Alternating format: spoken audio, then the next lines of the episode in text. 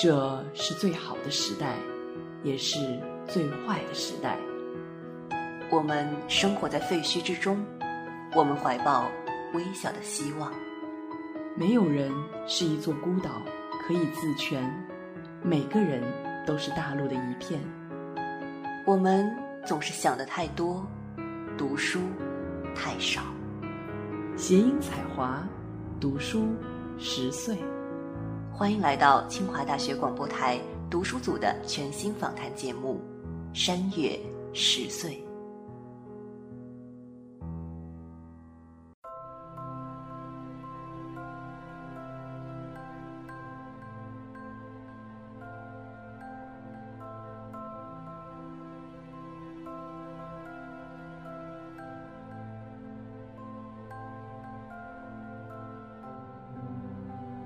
各位听众朋友，大家好，欢迎大家来到新一期的《山月十岁》，我是蒋灵山，我是唐灵月，我是东东。今天呢，我们要向大家推荐一位科幻小说家，叫特德·奖。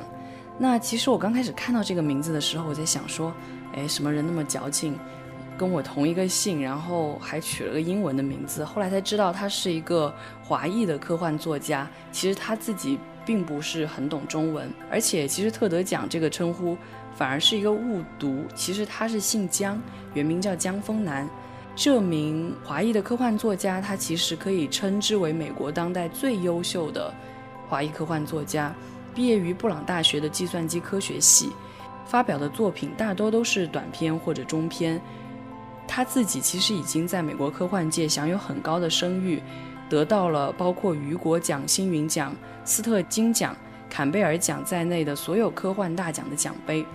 今天呢，我们想聊的是他的一个中短篇故事小说集，取的是其中一篇的名字《你一生的故事》为整个小说集的一个总书名。那我们今天就会一篇一篇故事的讲下去。实际上，我刚开始可能理解错误了。就只读了那个名为《你一生的故事》的那一小篇短篇。其实，《你一生的故事》这篇短篇小说，它是以语言学为核心的一个科幻小说。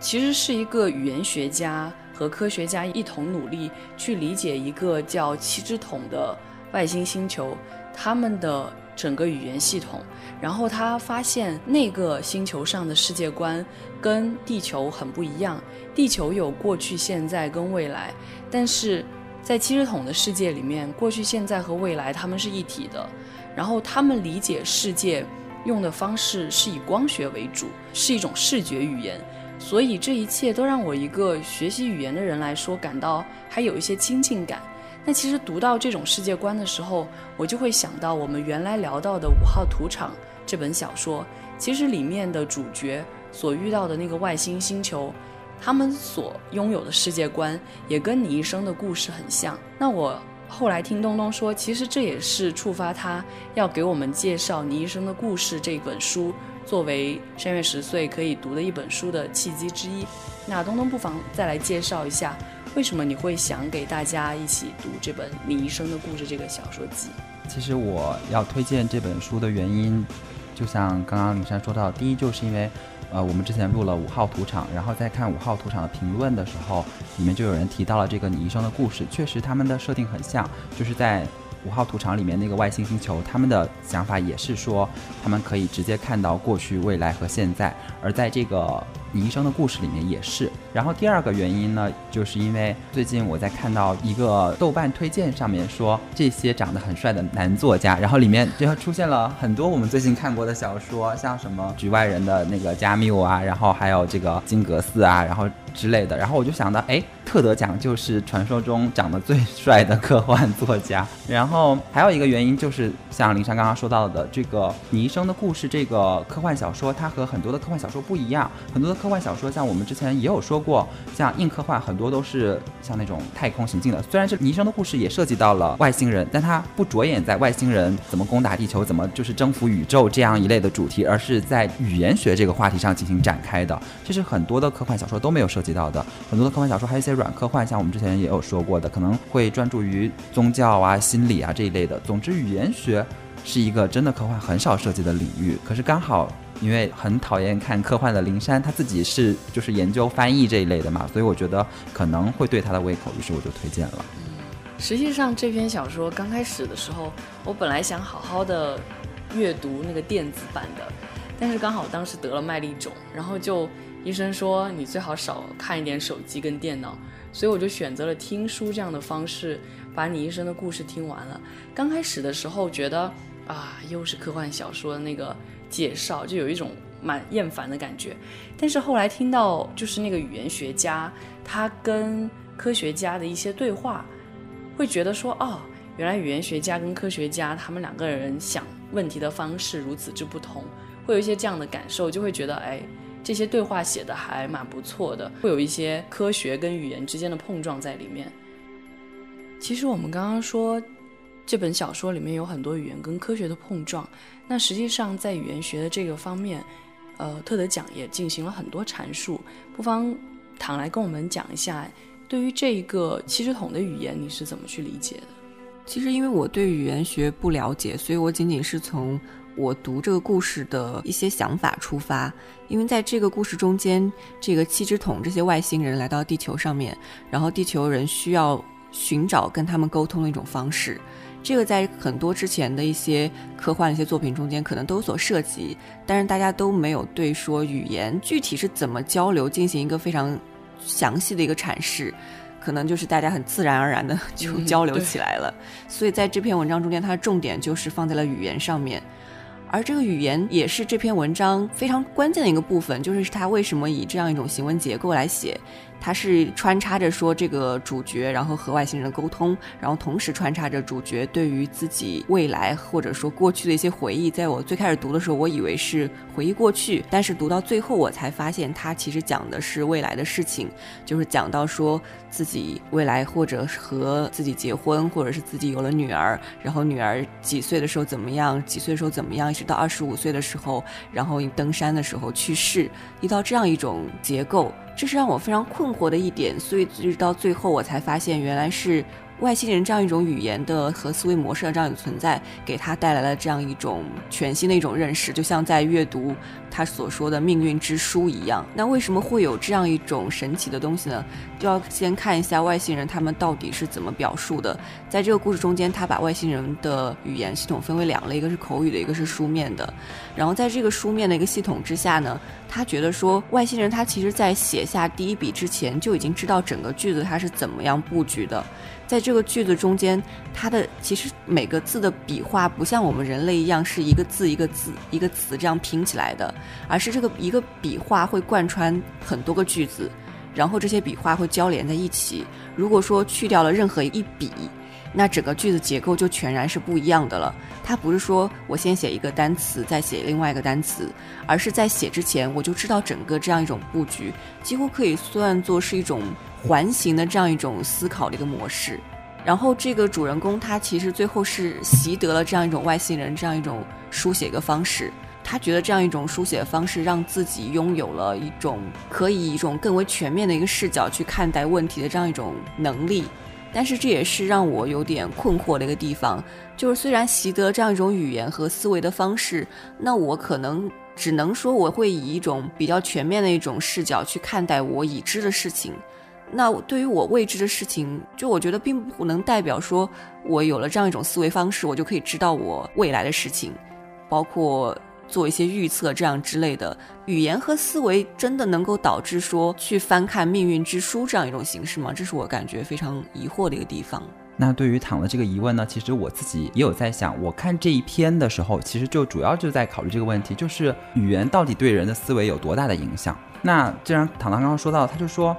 习得了这种语言以后，我们就获得了这种预知未来的能力吗？其实，在这个过程中，他有讲到一个定理，就是费尔马时间定律，就是说那个光看上去开始就做好了所有的选择，他选择了那个路径最少的那一个，这是一个特别神奇的定理。就是大部分的定理都是告诉你因为所以的这样的一种结果，而这个定律呢，它是从结果出发。就是从目的出发来阐释的。那我觉得在这个过程中，从小说的逻辑来说的话，我觉得这是一种可能的存在的状态，就是他习得了这种语言。比如说，他说他最后学会这种书写体的时候，因为刚刚躺说到了，说这个书写体，你在写下第一笔的时候，你就要预知到你写下最后一笔，那其实就是对你未来的一个书写的规划。那我觉得，可能以我们现在的科学来说，可能你现在微小的一个变化，对你未来的影响是很大的，所以我们没有办法用科学的方式来去预测。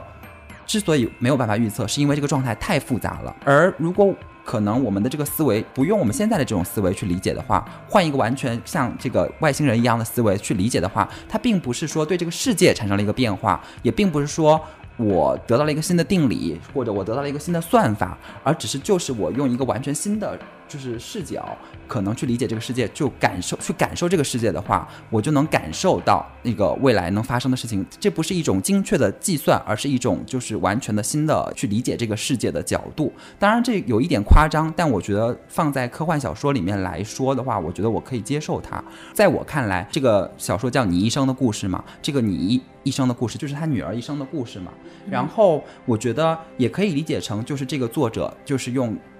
那个外星那个人的那个语言写成的一个故事，然后我们的作者把它翻译成了就是人类的语言，所以有了先后的顺序。如果他用外星人的那个语言写的话，它其实就是一个没有前后、没有所谓的过去和未来的一个故事。因为你要想，就是我觉得可能躺觉得是说，哎，我现在生活在地球上，还是有就是过去、现在、未来嘛。可是你要想，就是。那个外星人，他也生活在我们同一个时空里面，他并没有生活在一个别的时空里面。而且这个书里面反复强调了，他们其实研究的就是科学，跟我们研究的科学是几乎一样的，就是他们没有比我们更先进多少的科学，只不过他们阐述科学的方式跟我们不一样。嗯，其实你们刚刚讲到这些点的时候，我有想到两个点，一个是说到说语言学是一个很新的讲科幻的角度。让我想到，我当时看高达的剧场版的时候，剧场版的时候已经讲到了，就是地球人跟外星人的接触。那个故事很长一段都是在讲外星人跟地球人怎么误解，然后不断的在侵入地球，然后到最后才发现，原来他们接触的那个外星人，他们交流的方式就是用一种好像某一种金属物质吧，然后融合在一起，然后这样去交流，所以他把很多地球人变成了金属。然后，当他们领悟到这一点的时候，故事主角啦，他去了外星星球，然后直接就懂得了他们那边语言，就缺少了理解这一块的这个叙述。所以我觉得在这一点上，这个故事确实很特别。我自己在看这个过程过程中，我就一直在想，就我刚刚说的那个问题嘛，就是到底语言对我们人的就是这种思维方式，或者说我们能表。达的世界到底有多大的影响？我们的语言到底会最后会不会发展、发展、发展？像现在可能就是像比如说英语很强势，然后是不是会世界各地的人都最后啊变成用同一种语言？有没有这个可能？然后他当时就在跟我说，语言的唯一的目的就是交流。那最后变成同一种语言，那大家交流起来就很方便了。那我说，就如果都变成一种语言的话，就有可能很多东西没有办法表达到。就像我们当时在看昆德拉的那个小说的时候，比如说它里面有讲到什么克奇啊这一类的，就是感情的时候。因为你就是没有办法很好的用中文的一个词来描述，这也可能会导致你，因为没有那个对应的那个词，你就缺少了去更直接感受那一种感情的那种能力。就是当哎突然那个词出现的时候，你就会把那个你的那种感受加强，或者说找到一个具体的容器。那我就会觉得，是不是就是语言其实也会对我们的，比如说对我们对这个世界的认知，对我们这个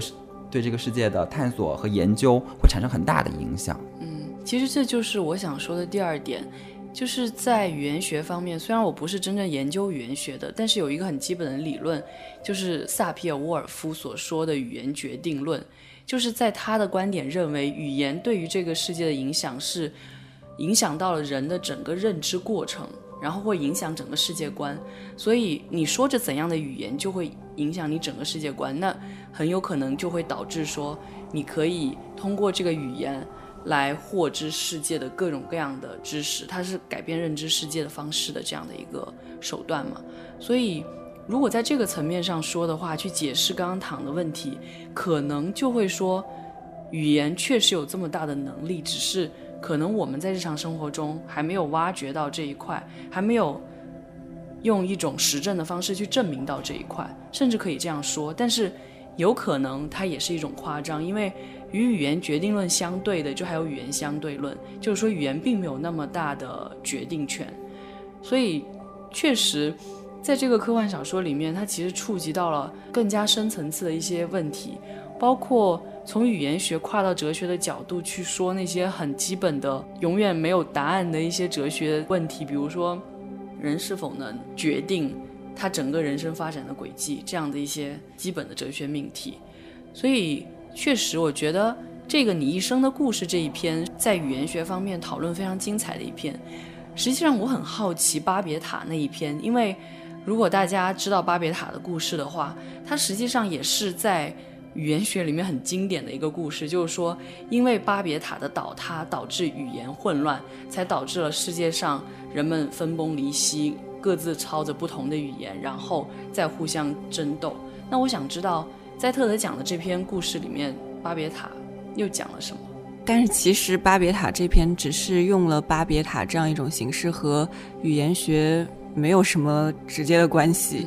它主要讲的就是在。那个时候，然后人们修了那个通天的塔，然后修到了天顶上。我们知道，在圣经的故事中间，上帝发怒了，然后让这个塔没有修成。但是在特德讲的故事里面，这个塔一直修到了天顶上，修到那个天穹顶。然后最后还有人就是穿过了那个天穹顶，然后想要看一看天堂的样子，但是最后却发现自己又回到了那个地面的矿井上。然后他发现整个世界是一个相通的。然后其实读完这篇。巴别塔这一篇是我读了这本小说集的第一篇故事，然后给我的震撼其实是要大于你一生的故事这样一篇的，因为我觉得它打破了我之前对科幻作品的一些，嗯，不能说偏见，可能是误解吧。就是我本来是自诩是一个读读书是一个很广泛、很包容的这样一个人，但是我就发现，其实我对科幻作品还是有一定的误读的，比如说我就会。很不由自主的把科幻作品进行一个分类，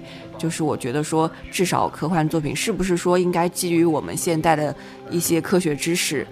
不说你要讲多么新的技术，多么新的那个外星人什么大战之类的，那至少你要基于一个。大家大众的这样一种科学知识的理解，我会把基于这个理解的东西视为是科幻作品。比如说你讲外星人，我就说哦，这是科幻作品。你讲到说我们之后会讲到的那个技术造成的超能力这样的，我会觉得这是科幻作品。但是巴别塔这篇，他写到这个人在爬。往上爬，爬到第几个月的时候，然后从太阳上面旁边爬过去，然后要躲那个太阳的很热，然后运什么东西上去，然后一直到爬了四个月之后，发现上面有人在种什么粮食作物，然后孩子在那个塔上面奔跑，你会发现这个是和我日常生活中所想到的科学的这些东西是很不一样的。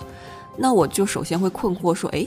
原来这样也是科学科幻作品。然后包括后面讲到那个天使的那一篇，那讲有天使存在，天使降临人间，给人们造成带来福祉或者是带来灾难，这也是科幻作品吗？这是我当时读到之后感觉到困惑的一个地方。但是后来我读了它中间那篇很短的，就是人类科学之演变。我就会意识到，我以前对于科幻的理解是非常的狭隘的，是非常局限的。人们会基于在不同的一个时间段的一个东西，会进行自己的一个科幻的一个想象。所以在巴别塔这篇，我完全没有必要用我现在这些对于科学一个理解和想象去理解这样一篇文章。而是，如果立足在他那个时代，他设定的那个背景之下，那他就是一个科幻的一个作品。所以，巴别塔这篇对于我来说，对于这种思维和方式上面的一个影响和震撼，是远远大于它内容本身的。那我觉得，其实唐刚刚说到了一个很重要的地方。我觉得特德讲他的写作，就像他自己在每一篇的后记里面说到，他说他每一次写一个故事，一定是首先他要想好了开头，想好了结尾，而且是他一定有一个想法，他一定要把它写出来。他才会去写这样的小说，所以他才会作品很少。这样的写作的方式带来的是什么呢？就是我觉得他的科幻小说是说，我有一个想法，我就基于这个想法衍生出了一个世界。那这个想法可能不像我们原来说的哦，这个是基于我现在科学往前走了一步，然后或者说有怎样的科学的幻想。那你像巴别塔这一篇，它其实唯一的那个幻想就是说，这个巴别塔修到。天顶以后，然后其实是和地下连通的，然后就是基于这样的一个设定，然后就衍生出了这个故事，然后就是跟原来那个圣经里面的故事不一样，所以我觉得这是它的一个特点吧。然后另外，我觉得就像刚刚就是林珊有说到，他说，哎，他觉得他以前理解中的就是那个巴别塔的故事倒下了以后，然后就是上帝就惩罚人类，然后就是导致大家就是说着不同的语言，然后就开始纷争了嘛，就永远无法了解这个就是世界的秘密，就永远没有办法接触到那个上帝的秘密。那在这一篇里面，他又提出了另外一个想法，那就是那个人他已经到天顶了，然后当他知晓这个世界的秘密的时候，他就明白了。他说他明白了耶和华为什么不击倒那座塔，为什么不惩罚人类，因为他们妄想冲破他们划定的边界，就是他们想要冲破这个边界，想要去认知超出他们认知的东西，结果他们就在这个圈子里面，其实他永远逃不出去。所以上帝没有必要说变出不同的语言来，上帝也没有必要惩罚你用洪水。冲走你，你知晓了这个秘密也没有关系，因为你就在这个边界里面，你在这个圆里面永远也出不去。其实这个观点听起来还挺可怕的，好像说你不管你建成了没建成，反正结果都是一样。对，这个就是这篇小说的一个魅力吧，就是它就是这样一个想法。然后其实别的地方都是说，哎，像唐刚刚说到的，你爬到什么地方，然后就种什么树，然后呃到很高的地方，有些还蛮有趣的，就是那个当你。太高了以后，那个树就会往下长，然后就是那样的一些有趣的，就是那种生活化的场景，就没有其他的就是你会觉得很科幻的那种描写了。嗯嗯，其实刚刚躺提到的三篇小说里面，我还蛮好奇《人类科学之演变》讲的是什么。《人类科学之演变》那一篇是一篇非常非常短的文章，嗯，它大概就。在我的 Kindle 上，大概好像是两三页吧。然后那篇文章，第一个我读完了以后，因为看了后记嘛，我知道他这篇文章是给就是 Science 写的。我当时就在想，哇，原来这种作家也可以发 Science，然后我以后是不是也可以写篇这样的小说发 Science？然后第二个想法就是那篇文章他写的就是人类科学之演变，就是演变到。一个什么样的进度呢？就是大家都在担心说，人工智能发展到一定程度的时候，会不会对我们人类发生挑战？就是可能会影响到我们人类生活，甚至统治这个地球。当然，他那里面写的没有到这么夸张，可是那里面的人工智能也发展到了很高的地步，所以他们已经开始研究科学，然后他们研究出来的这些科学理论，人类已经没有办法理解了，然后诞生了一种直接就是去翻译那些人工智能研究出来的那些科学，然后使得人类的科学。进步，那我就觉得，哎，这个场景就很像原始社会。原始社会的人就感觉，哎，上帝弄了一个什么天域下来，然后我们就去解读它，然后进入了一种这样的状态。嗯，其实这样的解释让我想到，今天刚好跟躺在聊天的时候，然后有他的那个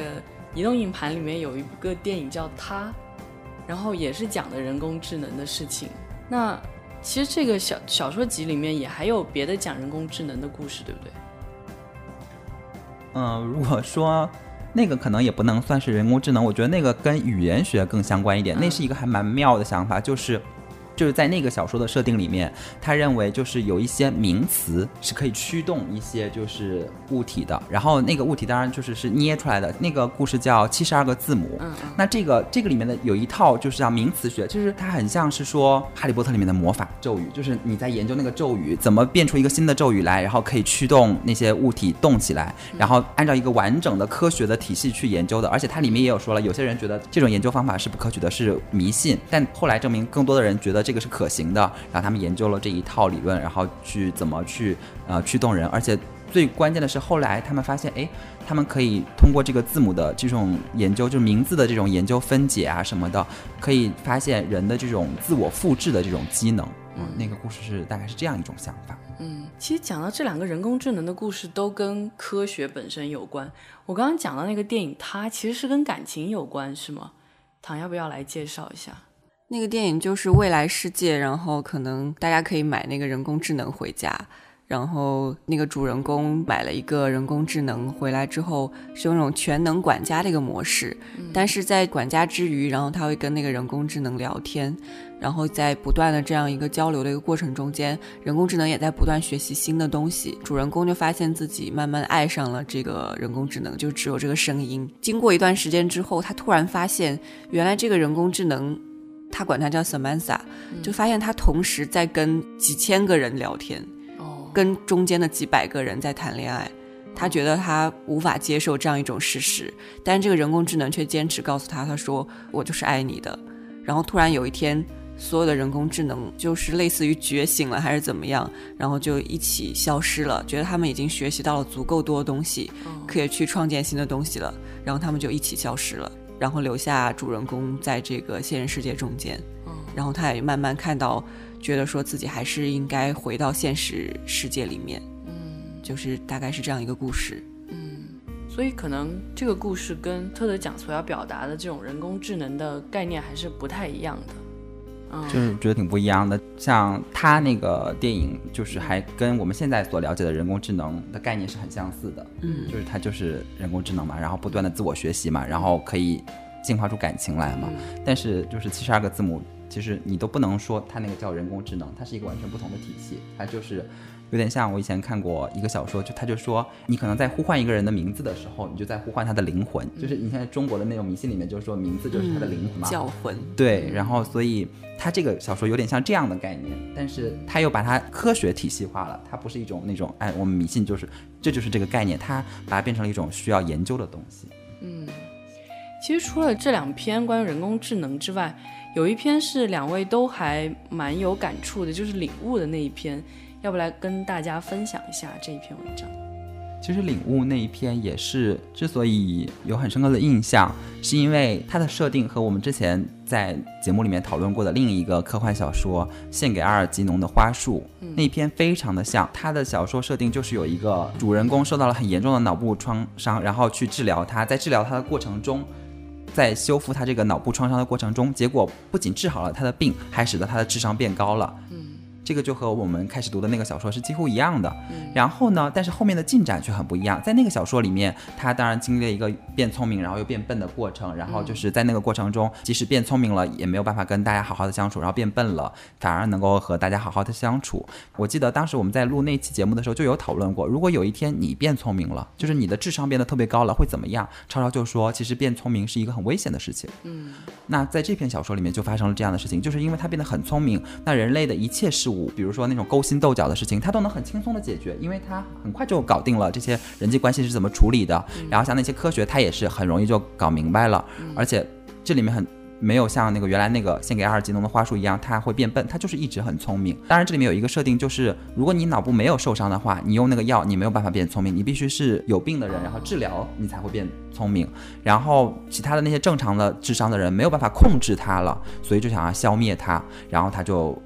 躲起来了嘛，他就沉浸到自己的世界里面了。但这个小说有一个让我很意外的结局，就是这个主人公他因为变得很聪明了以后，他就想要去探寻那种就是科学发展，比如说我们现在想要说，比如说物理啊。化学啊，数学啊，可能最后如果能寻得一个大一统的理论就最好了。这个人也是因为他变得很聪明，他觉得现在这些研究的科学都太没意思了，他想要去寻找更高级的这种科学的乐趣。但是因为外部的世界在追捕他嘛，所以他要又要施以一些技巧，然后让他们不要追捕他。但实际上这个世界里面还有一个跟他一样的人，也是很聪明的，也是因为这个治疗变得很聪明。但他和这个主人公的想法完全不一样。他觉得自己变聪明了以后，他就需要用他的这种智慧去解决这个世界的各种。各样的困难，但是在这个解决这样各种各样的困难的过程中，当然就和我们的主主人公产生了冲突嘛，所以他们最后就要对战。那在这个过程中，我觉得他们两个就好像是代表了我们中国传统的两种思想，一种是道教的，就是对自我的这种修身嘛，然后一种是儒家的，就是要去治天下嘛，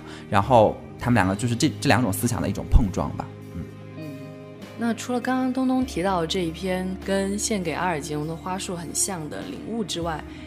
唐又还读到了哪一篇印象很深刻的呢？我刚才说的时候，发现东东好像没有读过这一篇。然后这篇的标题是赏心悦目，然后记录的是一个叫审美干扰镜的一个东西。就是说，如果你开启了审美干扰镜，你就会判断不出来美和丑。嗯，这个然后中间有有一个学校，然后要求在这个学校里面，希望有一个提案说，在个学校里面。广泛的全面推广这样一个审美干扰镜这样一个东西，可能刚开始的时候大家会觉得很困惑，为什么要推广这样一个东西？而且会有为什么会有人支持这样一种决定？嗯，但是后来你刚读的时候，你会发现它是通过一种伪访谈这样一种方式，会记录说不同的立场的人、不同家长、学生，然后普通学生、学生会干部推广这些事情的人，包括像化妆品公司。这样不同的人的角度，然后来阐述对这样一个问题的一个看法。其实这个可能我觉得科幻的感觉也不是特别的浓，反而是一种非常现实的一个东西，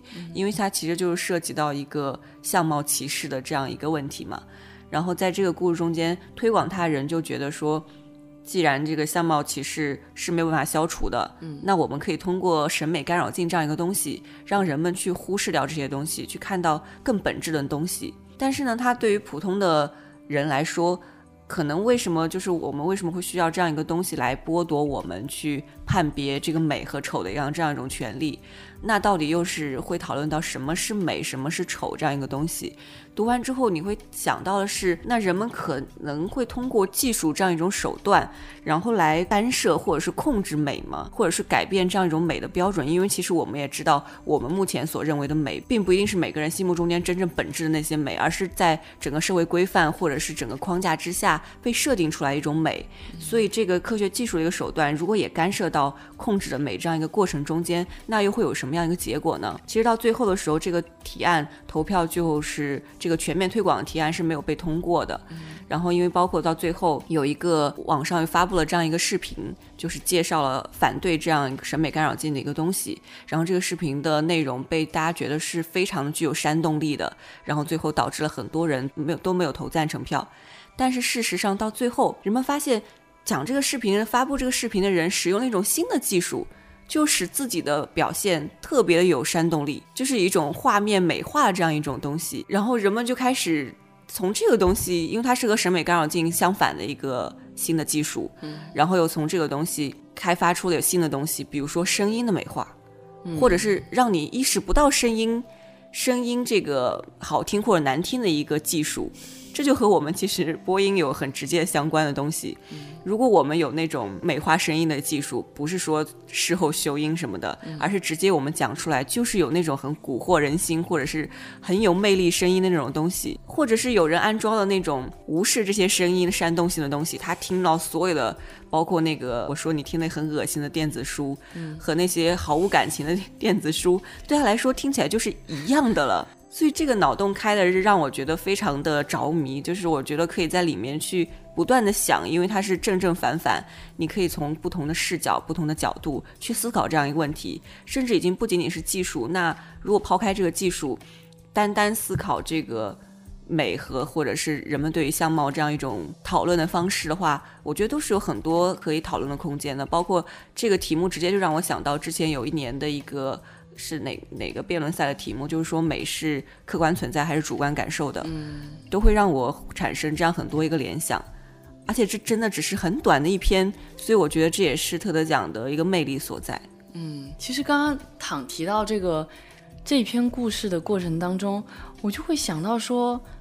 这不就是在反映现实的状况吗？不一样的，它只是用一种技术的手段。我们平常。就像刚刚唐说的，社会规范里面实在是有太多的限制我们去判断美丑的方式。我原来想说，哦，如果没有这些技术，我们可以以一种很自然的方式去判断，但实际上不可能啊，因为这个社会已经设定了很多，不管是通过教育也好，或者是通过一些行为规范也好，或者通过一些习惯也好，然后社会习俗也好，早就已经定下来的各种各样的规矩来让我们审美和审丑，那。如果现在再加上技术的手段，我们是不是会被束缚的更加强烈？确实是会让我有很多的联想。那这样的文章确实听起来还是很有趣的。刚我们提到的是这其中的已经讲了五六篇了吧？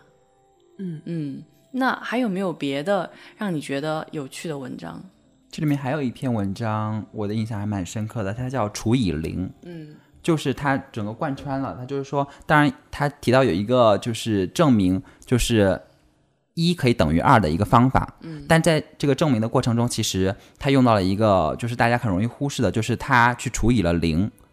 然后去就是两边除以了零这样一个事实，然后得到这个结论。当然，这个结论就是错的，因为就是没有办法除以零嘛。整个故事呢，其实是说有一个数学家，然后他有一天发现他可以证明一等于二这个结论，而且这个整个证明过程中没有出现像这样的除以零这样的错误，就是完全正确的。那就会出现了，就是说基于完全正确的一套数学的推演，然后得到了一个错误的结论，那就相当于把整个这个数学的根基推翻了。嗯，所以就把他自己赖以生存的就是这种信念给推翻了。可能有的人会觉得，哦。那就像我们以前把就是什么呃地心说推翻了呀，把就是牛顿力学推翻了一样，没什么的呀。但是其实我自己在读的过程中，我也觉得这是挺震撼的一件事情，因为把地心说推翻了，把就是牛顿力学推翻了，就是物理化学这种多少是一种对就是现象的解释科学，就是它就是对你现在认知的这个世界的解释嘛。那如果你以后有新的认知去推翻它，这是很正常的。但就我所认知的数学还是多少有一些不一样的。数学是基于一种自洽的逻辑演变而来的，所以我们一开始就是假设它的推演是正确的。那如果有一天这个东西被证明是错误的了，因为它不是一个解释性的科学，它就是一个自洽的东西。如果都不正确了，那你的世界就会崩塌。而且我也会在想，我的人生中有没有什么东西，如果有一天被证明是不正确的，我我的人生观会崩塌。所以我当时就在思考这个事情。嗯。嗯其实我们刚刚从这个中短篇小说集当中谈到了其中的一些，然后大家可以从东东跟唐的叙述当中体会到每一个短篇小说都有它的魅力所在。说实在话，我听到东东说又要读科幻的时候，心里面。默默地叹了一口气，就像可能我选的某些书，东东也会不喜欢。那我一听到科幻的时候，我就想说，哎呀，怎么又读科幻？但是实际上听刚刚两位的叙述，会觉得啊，其实科幻作品里面也有很多很有启发的地方。但我之所以不想读，或者说会有一些一小些的抵触情绪，是因为我会觉得，我做节目的时候多少有些私心。每一次做节目，可能会想说，哎，这本书会不会对我的研究产生一些什么样的启发？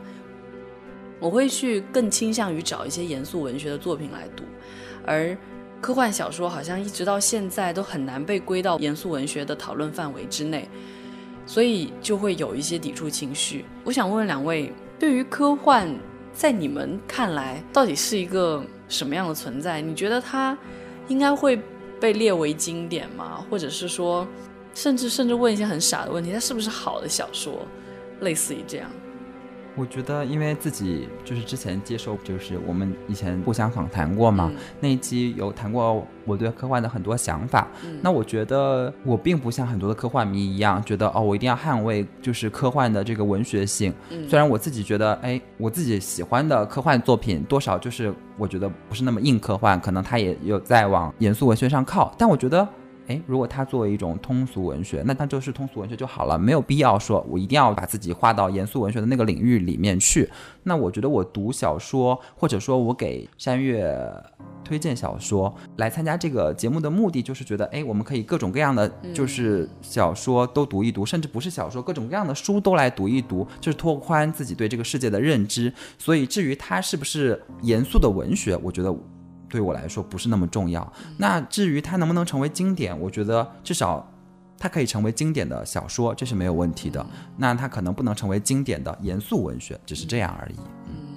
躺呢？我觉得我因为最开始我们在读这个是不是要读你一生的故事之前，还有。其他的备选项嘛，就是是读《朝花夕拾》还是读你一生的故事。然后我就觉得说，我想读你一生的故事，因为《朝花夕拾》还是在我之前的一个知识体系之内的。我很清楚的知道，我读它我是有东西可以讲，然后我但是也不会有更多超出我认知的一个东西来分享给大家。但是如果读到读你一生的故事，我觉得是对我自己的一种拓展。我也希望说做节目能够说是拓展我对于这个世界和生活的一些想法，所以我就是希望能够读到说更多种类型的一个作品，然后读完之后也加深了我这样一种感觉，就是我觉得没有必要把它框定在科幻作品这样一个标签之下，它就是一部作品，它是一小说，然后至于它是不是能不能成为经典，是跟它是不是科幻作品其实没有直接的关系。是和他作品本身有关系的。如果他讲的内容足够的，能够让引起大家思考，能够足够的让人反复的一个阅读，那它就是可以成为经典，因为我对经典的一个定义就是一个常读常新的这样一个作品。你在不同的时间段去读这样一个作品，你都会有不同的收获，也是我愿意反复去读这部作品，把它视为经典的一个原因。那如果一部科幻作品可以达到这样一种水平，我找不到说它不能成为经典的一种理由。嗯，的确，就是我自己可能一直存在着这种偏见在，所以。一遇到的时候可能会有一些抵触，但是其实刚刚听你们两个讨论的时候，就会觉得说，哎，这个特德奖真的写的不错。因为本来就是在听李医生的故事的时候，就觉得说角度很新颖。那可能在听到你们讲更多的别的故事的时候，尤其是刚刚唐讲到那篇关于审美干扰镜的故事的时候，我觉得，嗯，这个想法，这个思考，真是会让人想到很多。所以我觉得可能。我应该更多的去读科幻作品，只是说，嗯，的确，我们山月选书的时候，应该也是各种各样的作品都吸纳进来吧。其实我还蛮期待自己到了美国之后，可以有更开阔的视野，可以选到更多类型的书。那也包括像躺，我觉得还是可以更多的推荐，就是除了小说之外的其他文类的作品。那包括像我们刚刚谈到的金阁寺，也是因为。我觉得这是我自己，如果要去读书的话不会读到的。但是因为引力推荐到了，我觉得听起来很不错，我应该去拓宽我的想法，那就去读这样的书。嗯，所以希望大家也能从我们每一期的节目当中获得一些新的想法、新的知识。对，其实选书的标准有很多，对，比如说我们开始其实推荐这个书了，还有个原因，不要忘了严。嗯。哦，好了，对呀，言及正义，对，就是，就是你感兴趣的书你就去读好了，不要在意别人的眼光啊。对，也是，就像东东原来表示过对我的书经常会有不满，但是我还是逼着他都读了。好啦，所以就算我到了美国，也会坚持把这个节目以一种新的方式做下去。这是我们可能最后一次。至少是今年吧，最后一次坐在广播台里面录音。那期待下一次跟听众朋友们见面。哎，我们是之前有给听众回复说要录那个读者留言呀？哦，对啊，哦对哦，要读，读一下吧。好，读，有机会就把它读一下。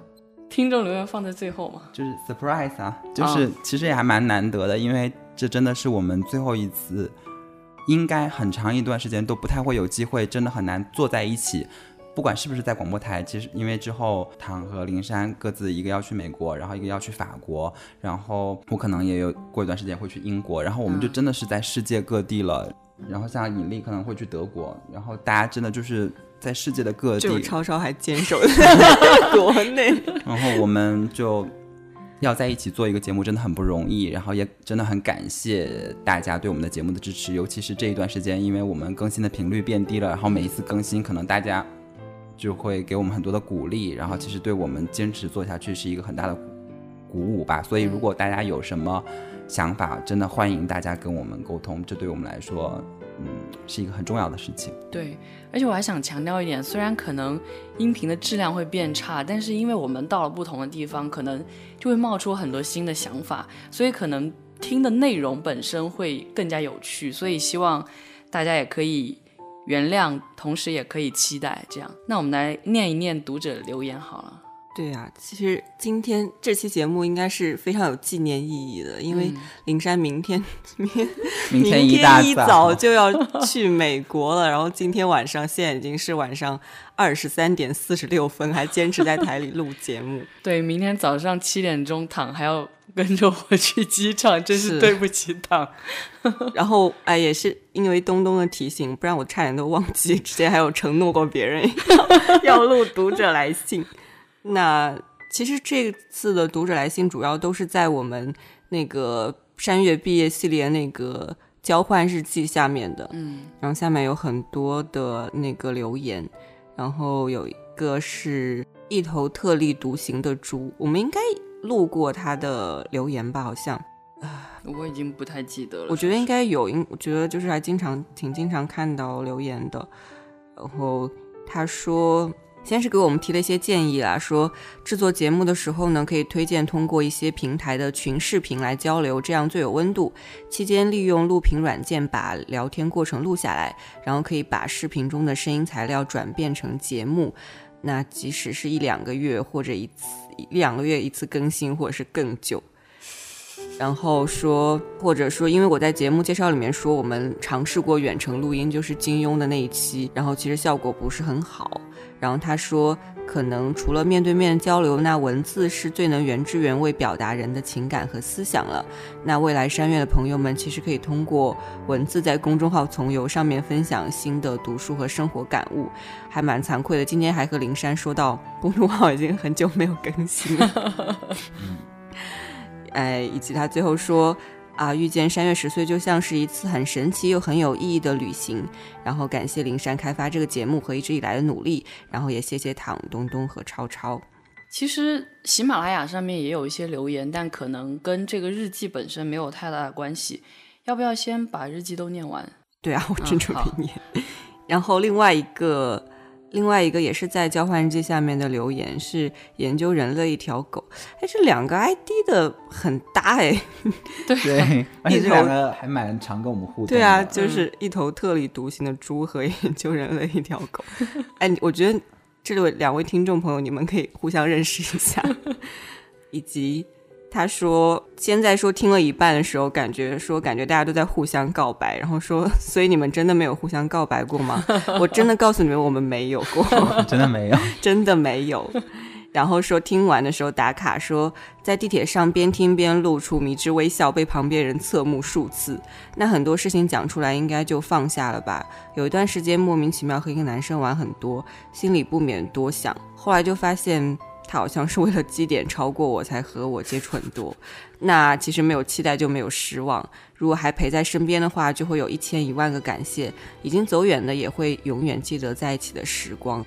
最后会讲一段给节目组的话，说所有的感谢和鼓励以前讲过就不说了。人或许就是很多性格的排列组合。我觉得和你们有很多地方莫名的像，所以有时候听节目其实就像在听自己讲话。一直从开始听到现在，听着你们做的越来越不程序化，越来越有想法。希望可以发乎书而不止于书。那如果能继续做下去，成为几个好朋友这种独立电台，其实应该会很好玩。嗯。真的，这个交换日下面有十几条的一个评论，也算是我们这么多期节目中间评论数目很多，然后大家都很走心的一个评论。所以其实看完是非常感动的，尤其在我们节目现在遇到这样一个节点，就是大家就要去世界各地，然后可能会遇到很多新鲜东西。然后会遇到很多有很多新的想法，一方面可能会拓展我们节目的一个视野，一方面我又会很担心节目继续做下去的这样一个包括更新啊，包括录制啊种种的一些非常细节的问题。所以看到听众的一些评论，真的是感觉非常感动的。相信有我应该不会录不下去了，我会拉着大家，就是你知道，呵呵。就是逼你一定要录节目，就是那时候大家都相隔那么远，然后反正你也找不到我，消失。不要这样，不要像引力一样。大力现在做鸡，我还莫名的被点名，最近几期老在点名大力，真是 sorry。原谅你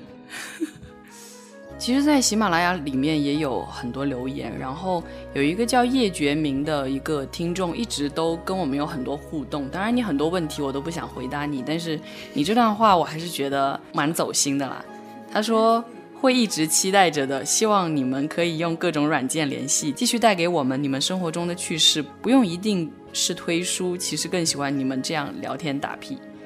但是我们还是想推书，谢谢。等一下，我看一下。但是我们可能就是有一些想法的时候就会录，但是我们还是希望录的走心一点，就是不要老录，就是没有营养的。对，可能。但是你们也就从也可以从那个侧面发现，我们平时生活中就是很逗逼的一种状态。对。然后另外一个是比较严肃的一个听众留言，说的是那个斯通纳那一期，然后他的名字叫菜菜 K 一。最近看了这本《斯通纳》，然后在喜马拉雅找到了你们的音频，连着听了两三遍，很喜欢你们这种讨论读书感受的形式。原先不被留意的细节，也因为你们的畅聊又有了新的收获。特别喜欢这一期后面的英文歌，反复听了好几次，想知道这首歌的名字。看了你们的往期读书节目，很多都是我喜欢的书和作家，然后我也把这首歌的那个歌名留在了下面。就是其实很多时候还是期望大家的这个听众留言呢，能够更加的有一些启发性吧。当然走心的留言我们也是很欢迎。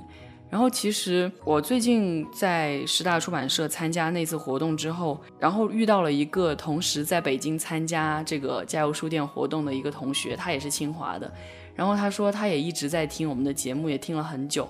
我原来还想说，就是我们整天在大喇叭里面播节目的时候，到底有没有人经过的时候，因为听到了几句他感兴趣的话而回去找来听？然后真的有这样的人的时候，也觉得还是蛮感动的。希望就算我们毕业了，大家还是可以通过喜马拉雅电台、网易云音乐，或者是我们那个很少会更新的微信公众号“从游”去关注我们。去了解我们关于书的感受，那就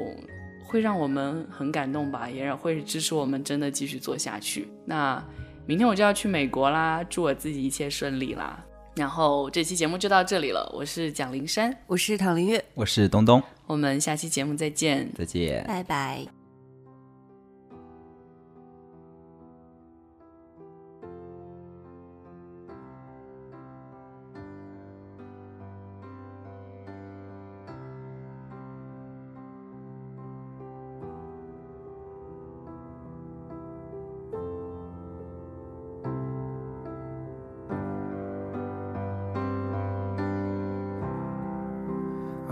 You had come with me. Cause I can hear them screaming into the early night.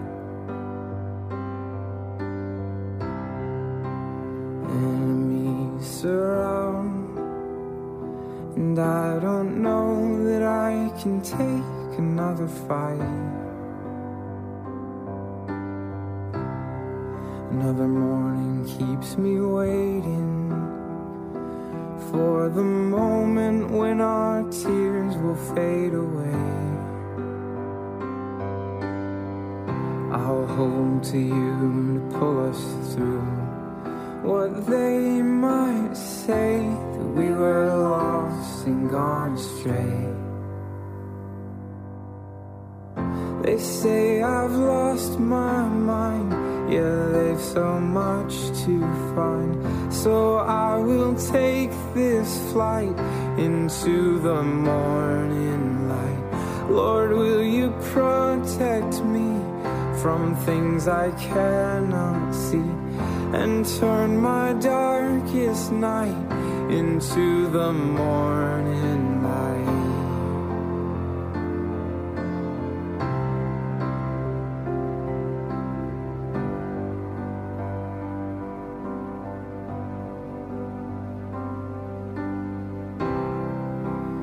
told me of a future